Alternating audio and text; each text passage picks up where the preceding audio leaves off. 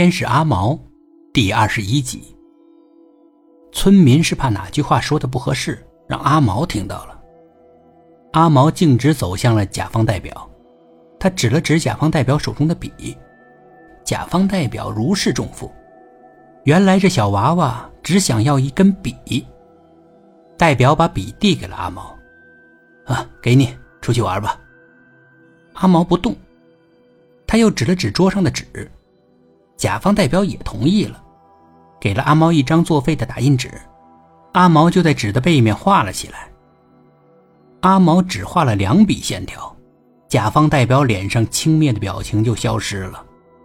这个小娃娃不简单呐，这个年纪能画出这样的线条，有点出乎意外。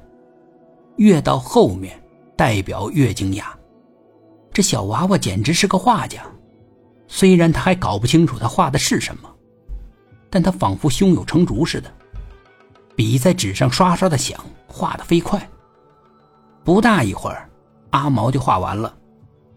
他把画递给甲方代表，大家也都凑到代表的后面看，似乎是一个垮塌的堤坝，有一个大缺口，水从那儿泄了下来，下方有一片散落的房子。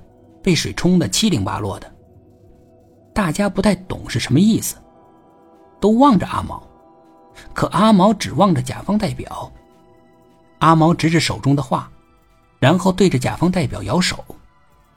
村长有点明白了，你是说，不能修这个水库，这个水库会垮塌，会淹了咱们村子。阿毛点点头。还对村长竖起了个大拇指。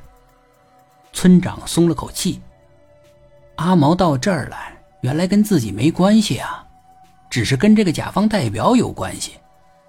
村长瞧着代表：“你们这水库会塌呀，会把我们村子给淹了。”甲方代表哈哈大笑啊：“不可能！怎么不可能？你看看，这像不像我们村子？”大伙仔细一看，还别说，那片散落的房子还真和村里的布局一模一样。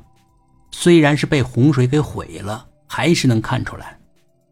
甲方代表愣了一会儿，是非常像啊，但很快他就反应过来了。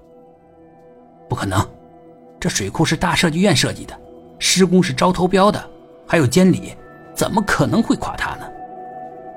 村长指了一下阿毛，站在房中间那个小娃娃。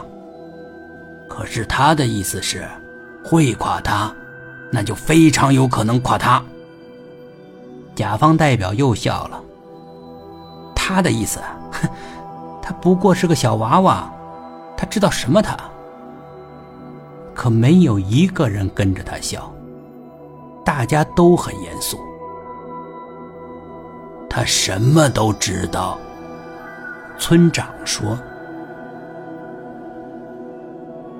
本集故事播讲完毕，点击上方的订阅，订阅不迷路。”